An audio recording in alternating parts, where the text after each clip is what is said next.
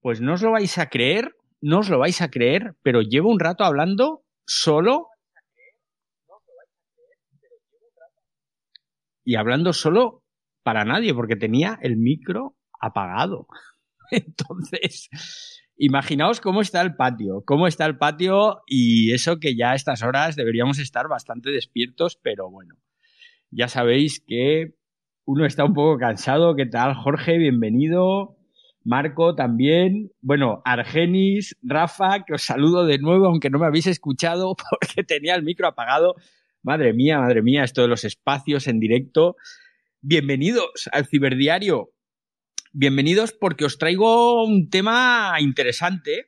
No es, no es de inmediata actualidad, la verdad, pero ha habido informaciones nuevas en los últimos días y entonces me he decidido a hablaros hoy de Pegasus, a hablaros de Pegasus porque yo creo que hay mucha amiga, tenemos mucho que analizar, tenemos mucho que contar.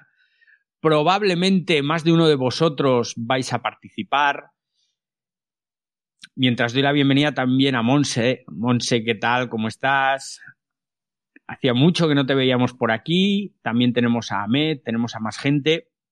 Entonces, recordad que esto es el Ciberdiario, que es este espacio que se abre casi todos los días en directo en Twitter Spaces y que posteriormente se convierte en un podcast, en Cuanda Podcast, que vais a poder escuchar en vuestra plataforma favorita, en Spotify, en Apple Podcast, absolutamente en todas las plataformas. Y bueno, pues vamos a hablar de Pegasus. Os quiero hablar de Pegasus. ¿Qué es Pegasus? Seguramente la mayoría de vosotros ya lo sabéis lo que es Pegasus, pero es posible que haya alguien, haya alguien que no sepa lo que es Pegasus, con lo cual voy a empezar por ahí. Pegasus es un spyware que introducido intencionadamente y selectivamente en algunos dispositivos móviles de ciertas personas, tiene acceso remoto absolutamente a todo lo que se puede hacer con el teléfono, a toda la información que contiene, y no solo eso, sino que además tiene acceso a cosas que en teoría no se pueden hacer con ese teléfono. Y esto que acabo de decir os puede sonar a chino. ¿Cómo es eso de que este spyware puede hacer cosas con el teléfono que yo no puedo hacer? Pues sí, y ahora más adelante os voy a explicar el por qué.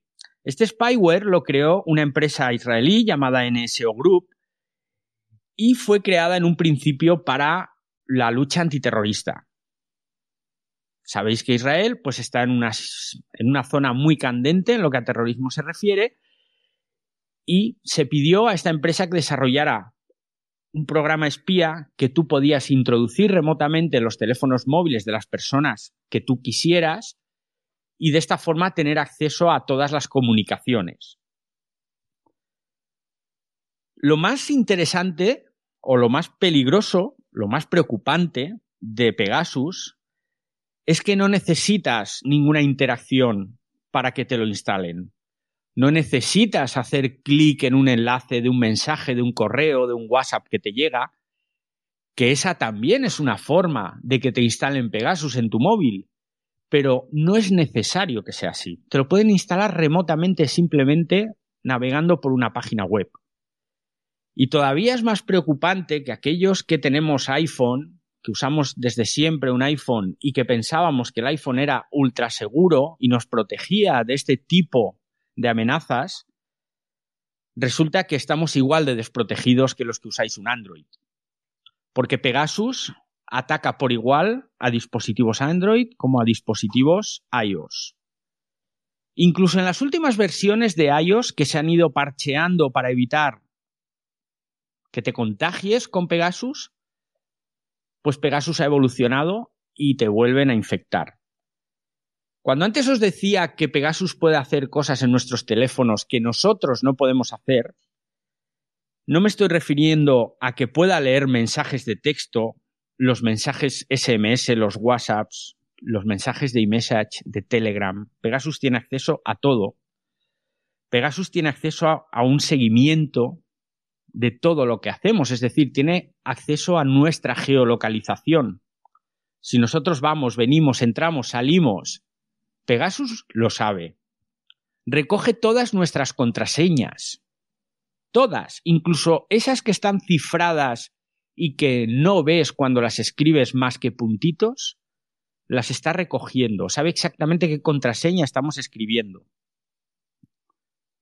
Tiene acceso a nuestras imágenes, a nuestra cámara y al micrófono de nuestro teléfono.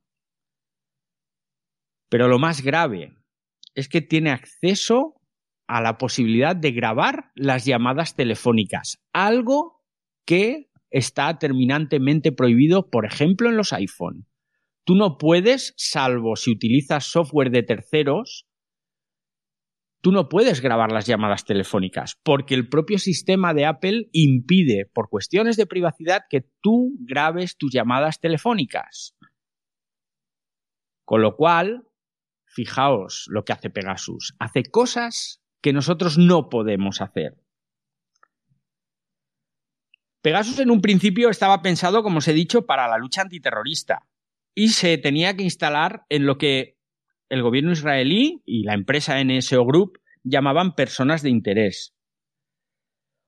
Ocurre que cuando se destapó el descubrimiento de este programa o de este software, se creó un programa llamado Pegasus Project, un proyecto internacional de periodismo de investigación que quiso saber qué era esto. Pegasus Project reveló que se estaba espiando a periodistas, activistas, personas del mundo de los negocios, políticos.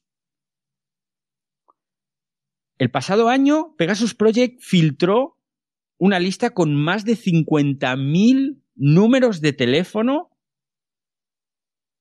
a un portal llamado Forbidden Stories. Es un portal, es una ONG en realidad, que bajo el paraguas de Amnistía Internacional se encargó de revisar más de la mitad de esos números de teléfono que habían sido infectados por el programa, el spyware Pegasus. Eran teléfonos de 45 países diferentes. Entonces, Pegasus Project, este proyecto de investigación que quería destapar todo lo que se había estado espiando, sin el conocimiento, por supuesto, de todas esas personas, distribuyeron todo ese listado de teléfonos entre 17 medios de comunicación de todo el mundo. En realidad fueron más de 80 periodistas los que participaron en este proyecto, en el Pegasus Project. Estaban medios como The Guardian, Le Monde, Die Zeit, el Washington Post, en Argentina creo que el diario Proceso es de Argentina. Y el 18 de julio de este mismo año, o sea, hace cuatro días, se empezaron a publicar informaciones detalladas de lo que se había estado haciendo con Pegasus.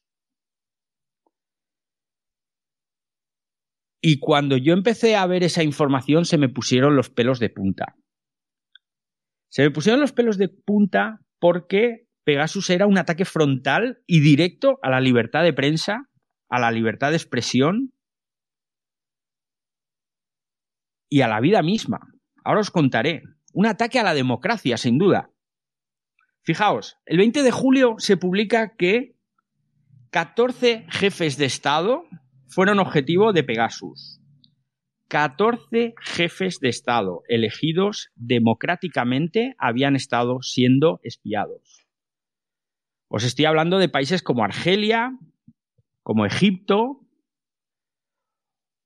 Os estoy hablando, por ejemplo, de Charles Michel, el actual presidente de Bélgica y presidente del Consejo de Europa, por cierto. Luego puedes hablar de países como Irak, como Líbano, como Mohamed VI, rey de Marruecos, o de su primer ministro, que dices, bueno, que espíen al, primer ministro de Irak o del Líbano lo puedo entender. Pero que espíes al presidente de Sudáfrica, a ministros españoles y en Francia. En Francia, Emmanuel Macron tenía Pegasus instalado en su teléfono. también Edouard Philippe, el anterior primer ministro de Francia, y su mujer, y la mayoría de los ministros franceses, y numerosos diplomáticos internacionales que estaban también en Francia. ¿Qué pasa? ¿Que Francia es un país terrorista? La verdad es que nos pone los pelos de punta saber esto. Pero lo peor de todo, bueno, no es lo peor, pero es igual de malo que lo que os acabo de contar. Es que instalaron para espiar a activistas y periodistas de diferentes países del mundo. Periodistas de Azerbaiyán, de Hungría, de la India. Romano Prodi, el anterior primer ministro italiano y también de la Comunidad Económica Europea, también fue espiado. Pero ¿qué países ordenan estos espionajes? Porque claro, alguien lo ordena, ¿no? Vamos a ver, a mí no me va a espiar nadie y probablemente a todos los que estáis aquí no os va a espiar nadie porque sois más majos que las pesetas. Pero alguien está mandando espiar. Entonces te encuentras en esos papeles empiezan a, empiezan a aparecer nombres como el de Arabia Saudí, como el de Emiratos Árabes. El propio Marruecos era ordenante de ciertos espionajes. Y te quedas así un poco pensando y empiezas a buscar información.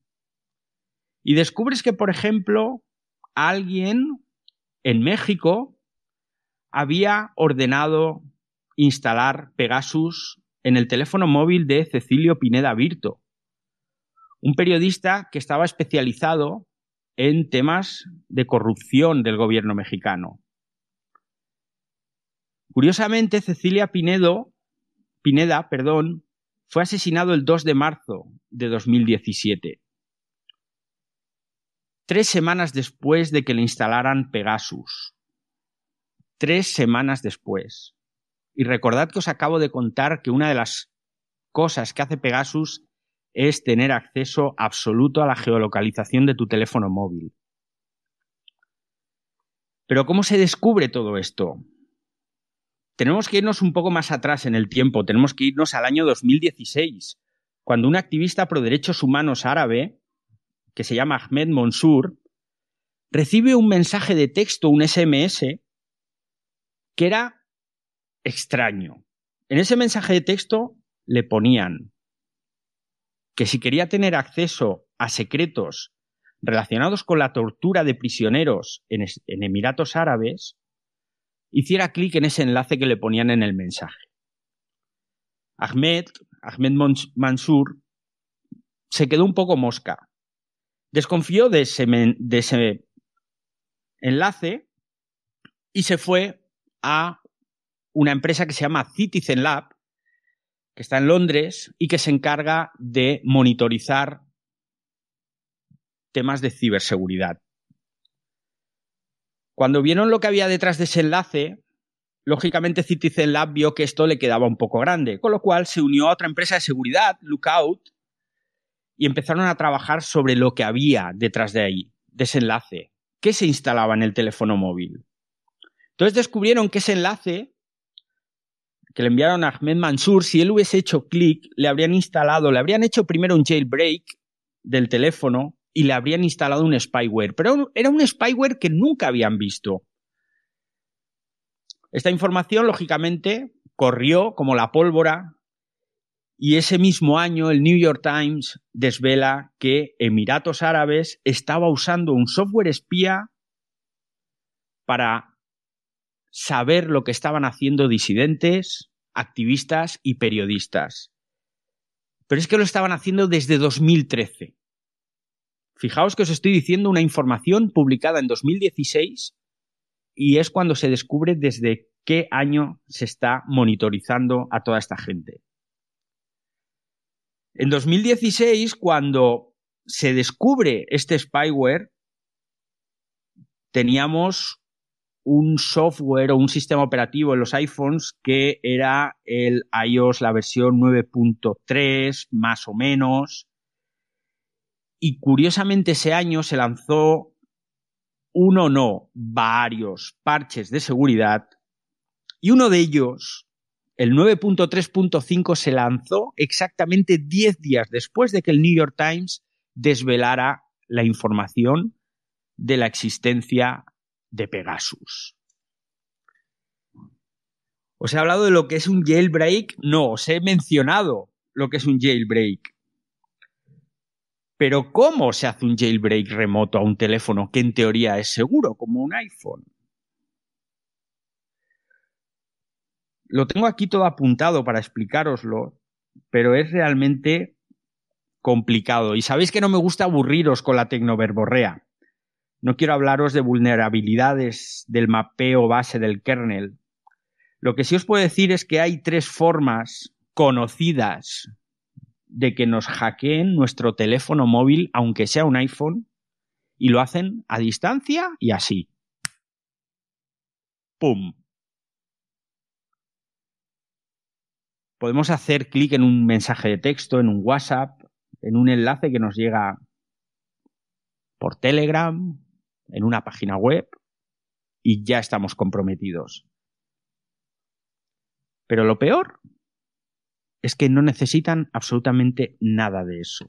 Nos pueden hacer jailbreak del teléfono a distancia simplemente visitando una página web en la que hay un código malicioso y ¡boom!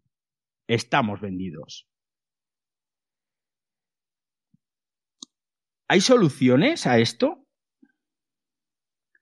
Recordad que el ciberdiario es un espacio participativo que sé que os encanta escuchar las historias tecnológicas que os cuento.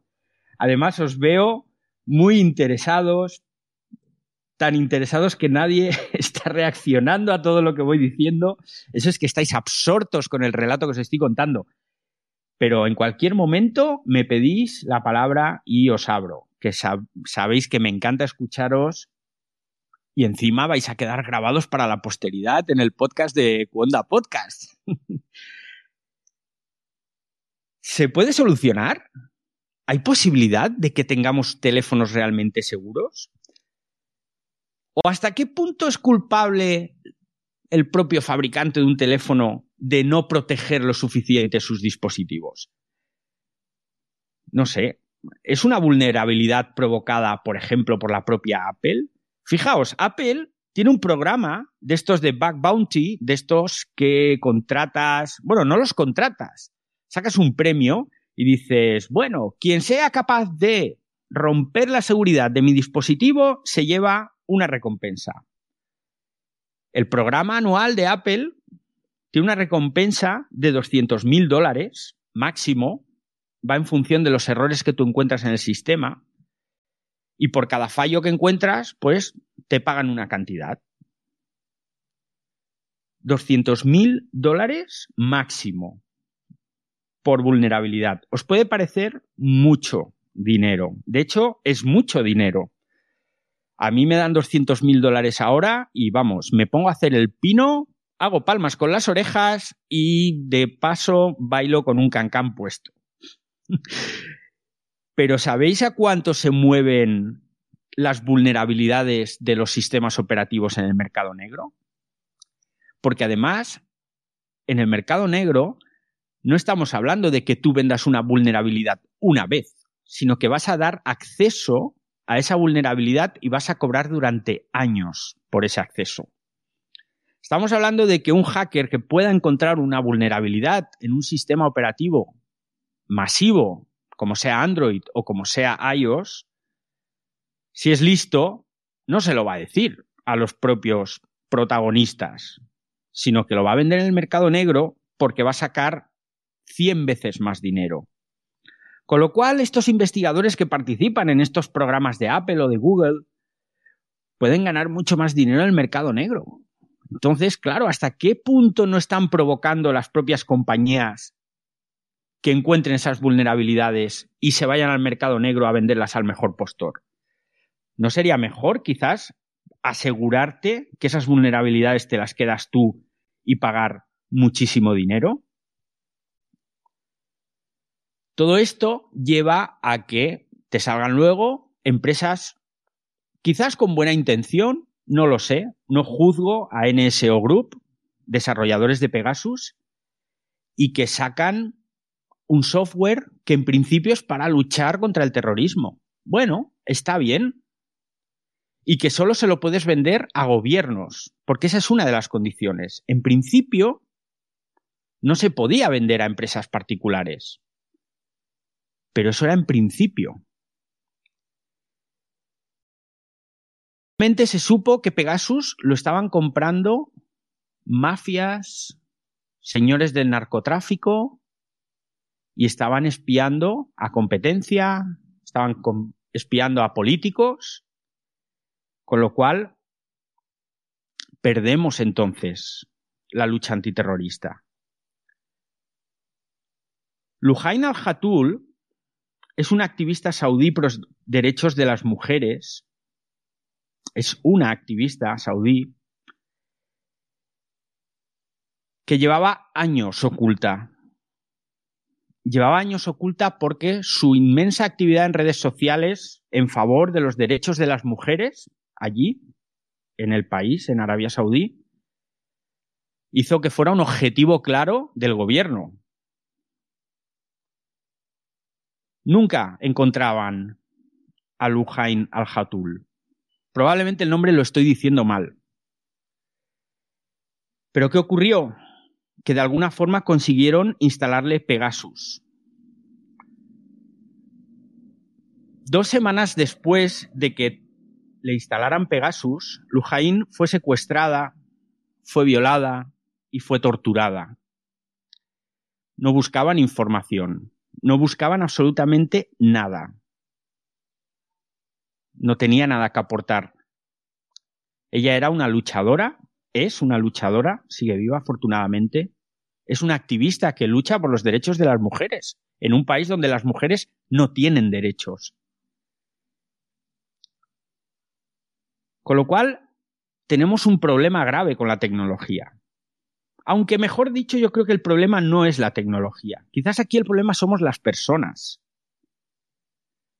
El problema quizás no es que NSO Group cree un software para luchar contra el terrorismo, sino que le vendan esa información a cárteles de la droga mexicanos.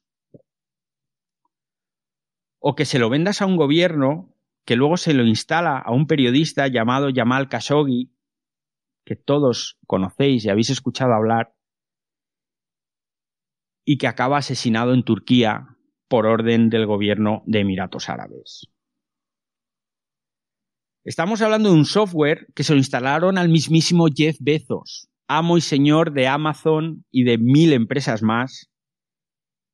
¿Y sabéis cómo se lo instalaron? A través de un WhatsApp que le envió el príncipe heredero Mohammed bin Salam. Te envían un WhatsApp y ya tienes Pegasus instalado. En 2019, hace nada, Facebook demandó a la India, en la India, a NSO por interceptar comunicaciones entre activistas, periodistas y políticos opositores al gobierno de la India. Facebook demandando a NSO en la India. Pero no les demandó porque se produjeran secuestros de Estado, palizas, no, porque estaban interceptando las conversaciones de WhatsApp, que sabéis que van cifradas de extremo a extremo. Nada está cifrado para Pegasus, porque Pegasus interceptaba esas comunicaciones una vez se desencriptaban y se enviaban a la persona que estaba espiando, o en este caso al gobierno. Al final, aquí lo que da miedo es que este software sea realmente un arma, porque está matando gente. Ya os he contado el caso del periodista mexicano. Igual que hay un control de armas, nos tendríamos que preguntar si no merecería la pena que también hubiera un control de ciertos programas informáticos. Porque además detrás hay gobiernos. NSO Group no puede vender Pegasus a un gobierno democrático o no democrático sin la aprobación del propio gobierno israelí. Pueden vendérselo a empresas, a particulares, pero no a otros gobiernos. Para vendérselo a otros gobiernos, el gobierno israelí te tiene que dar el ok.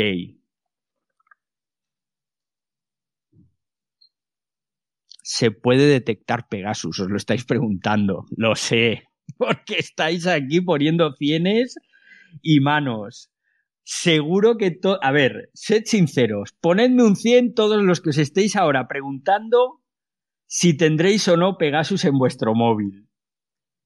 ¿Quién está pensando, ojo, ¿tendré yo el Pegasus dentro de mi teléfono? Venga, a ver, que alguien me ponga un 100. Venga, a ver, aquí veo a uno, Claudia, por aquí Ashcroft también, Argeni se parte de risa. A ver, y veo que os lo estáis preguntando, ¿eh? Alguno está pensando, oye, ¿no tendré yo Pegasus si me están aquí espiando? Claudia, te lo estás preguntando, ¿verdad? A ver, Claudia, que tiene el micro abierto. Sí, buenas tardes. ¿Me escuchan? Bueno. Repite, Claudia, porque no te he entendido bien. Buenas tardes, David. ¿Me escuchas? Te escucho perfectamente ahora. Muy buenas tardes a todos. Es un placer escucharte y escuchar este tema que estás tocando.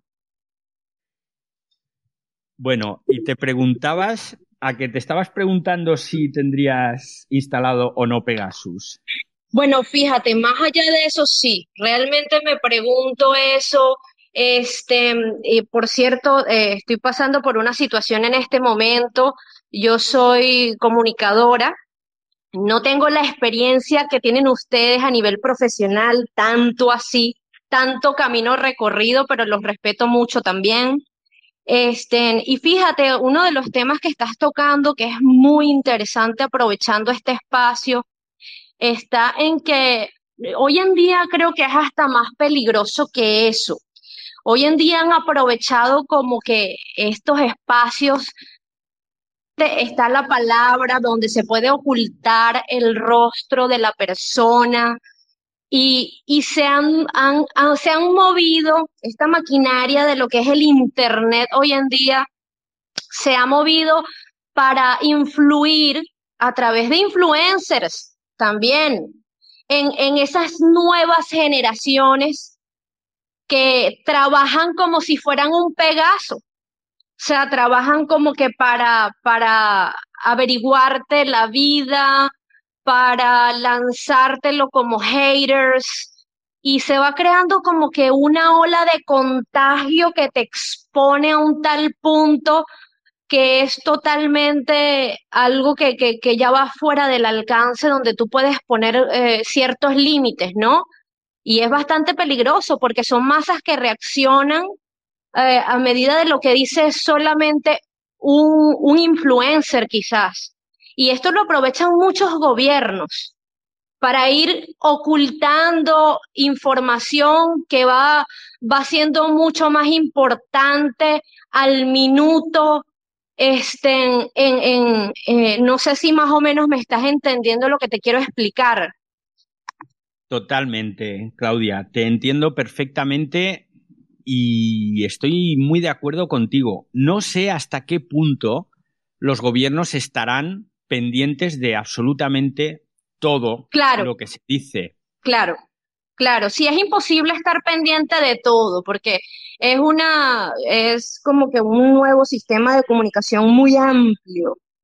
Pero ciertamente puedes quizás llevarlo a tu favor también. Fíjate que me está pasando una situación justo ahorita en la cual yo hice un comentario, este, y ahora que, que es eh, como que el medio de comunicación donde prevalece más los opinadores, es opinar de, de, es comentar los comentarios, es como que lo más divertido hoy en día, y comentarlos eh, para mal, quizás ni siquiera para bien, ¿no? Sino que creas, lo que necesitas es atraer likes y, fama, por así decir.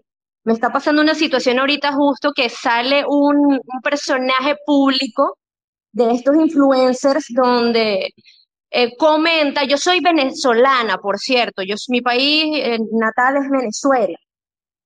y una persona de esta figura pública aprovecha eh, su espacio, aprovecha la cantidad de seguidores que tiene, por cierto, comunicador también, y muestra la nueva adquisición que hizo de vivienda eh, en el país.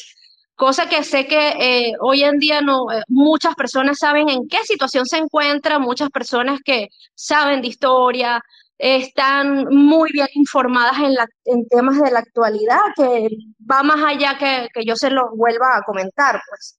Entonces, este personaje hace nada lanzó que estaba adquiriendo una vivienda en un sitio, bueno, donde hoy en día los derechos humanos no se respetan. Y mm, no entienden junto a él sus seguidores, este, llegaron a hacer puros comentarios tipo haters de eh, tienes algún tipo de envidia por la adquisición que hizo o si está a un precio bajo, ¿por qué no aprovecharlo? Se enfocan más en el dinero y no en el metamensaje, que es que indiscutiblemente uno cuando ve este tipo de acciones, la gente que sabe cuál es el organismo de la ONU, para qué sirve, este, cuando esas personas que les toca migrar les toca pedir un refugio, no entienden que muchas veces a ti te piden lo que son eh, ciertos requisitos básicos para tú poder optar por un refugio. Entonces es ahí como, hay como una dicotomía, un, eh, un llevarse la contraria, si, si ven como que un personaje de estos con tantos seguidores se puede estar comprando una casa es porque una situación no está aparentemente como muchos dicen. Entonces, hacen una realidad que es irreal al mismo tiempo, porque no tienen todos los datos, ¿no? Claro, claro. Y, Tenemos... Sí, sí. Sí, adelante. No, te iba a decir que tenemos un día que hablar de la realidad de las redes sociales y la realidad real, y no lo que vemos en las redes sociales, que es algo que os he comentado muchas veces y vamos a tratar ese tema un día. Muchas gracias, Claudia, por esa información que nos acabas de dar, porque además has sacado un tema que seguro que nos va a dar para, para mucho. Tenemos también a Jumno, que quería aportar algo sobre el tema de Pegasus y el ciberespionaje. Es un tema muy largo, gracias. Gracias a ti, Claudia. Y lo que están haciendo con esto. Esto es un, un impacto muy grande con todo y todo. Hay que, hay que tomar control, de verdad que sí. Gracias. ¿Estás por ahí? Hola. Hola David, buenas tardes. Es humo. perdón, humo. es humo.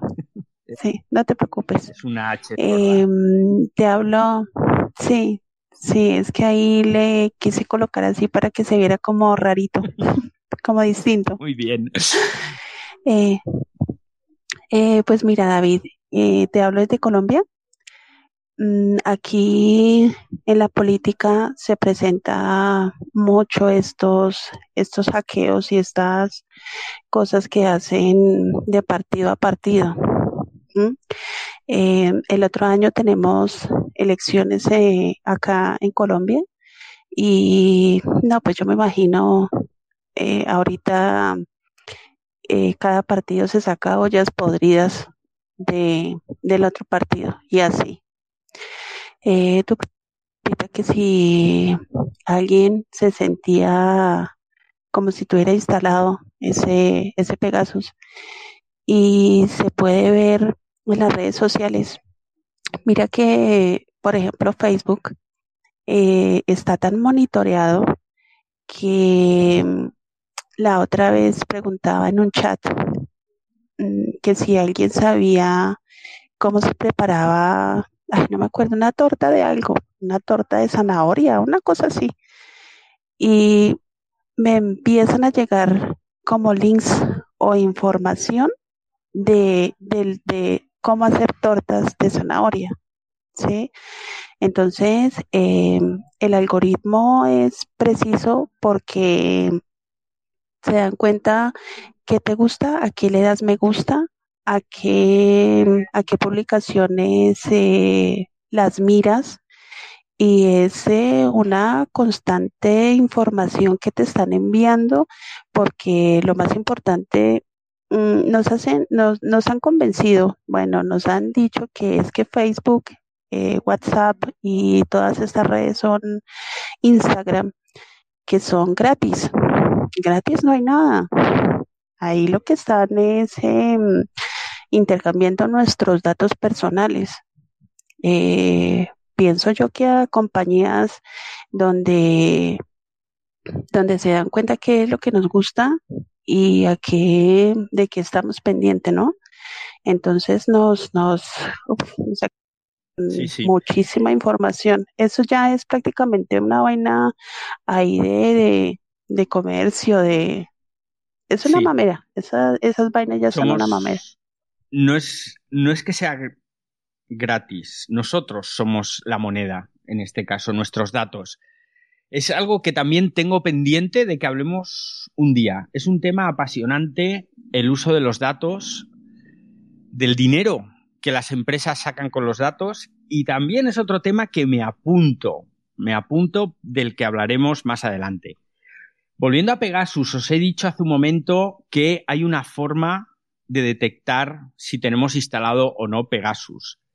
En GitHub. David, yo te quería hacer una pregunta. Sí, dime. Eh, con respecto a esto que, tú hablas de este, de este programa, em, con respecto a lo de este señor de Wikileaks, em, ese programa, eh, pues con lo de lo de los Clinton y los correos de Pizzagate y toda esta vaina, mm, ¿tendría que ver algo este, este Pegasus? No, no tiene nada que ver básicamente porque todo el rollo del Pizzagate es mentira, es falso, es un invento. Y es un invento del que, por cierto, mañana voy a hablar, porque mañana os voy a hablar de desinformación en redes sociales y de bulos y de noticias falsas. Entonces no tiene absolutamente nada que ver con Pegasus, porque Pegasus es muy real, los espionajes hechos con Pegasus son muy reales y las muertes que Pegasus ha provocado son también muy reales. Y como os decía, si queréis saber si tenéis Pegasus en vuestro dispositivo, hay una forma. En GitHub que es ese portal de programadores en el que la gente sube software de diferente tipo, hay un kit de verificación móvil que te dice si has sido o si incluso tienes todavía instalado Pegasus.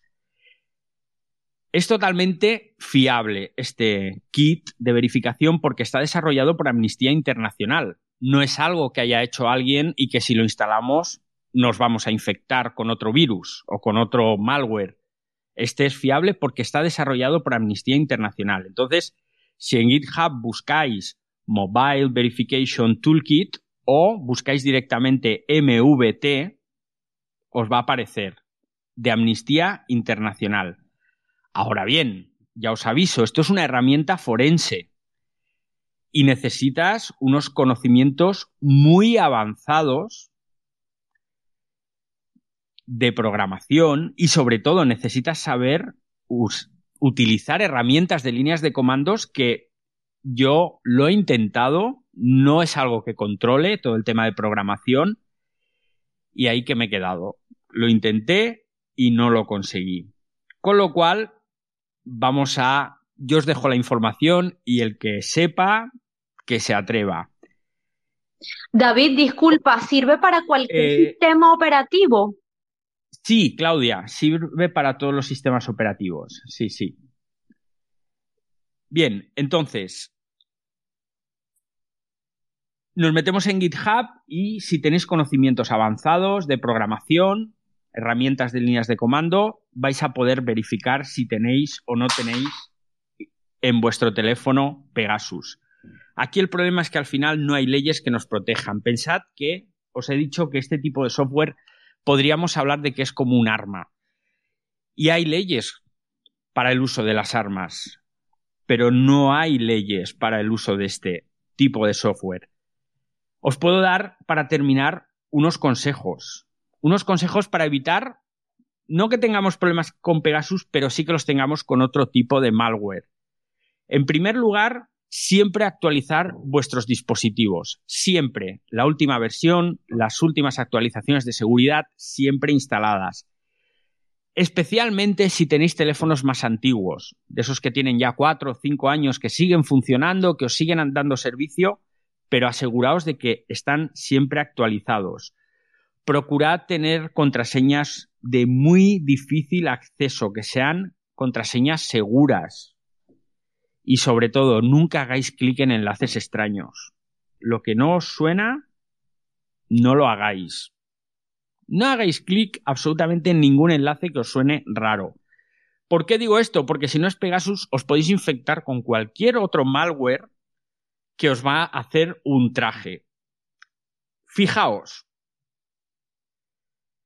Hace un par de semanas me llegó una oferta de un foro de la Darknet en la que me ofrecían 3.800 millones de números de teléfonos.